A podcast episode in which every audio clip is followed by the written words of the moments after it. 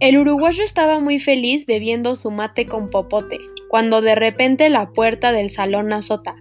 La flaquita vio a Martín y dijo, ¡ay, qué bello porte! Y nuestro querido profesor soltó una palabrota.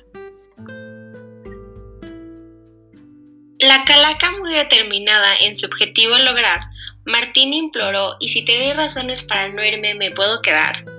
La huesuda, sabiendo que no iba a cambiar de opinión, le dio tiempo para un último sermón. Martín puso cara de aliviado, y fue ahí que comenzó su enlistado.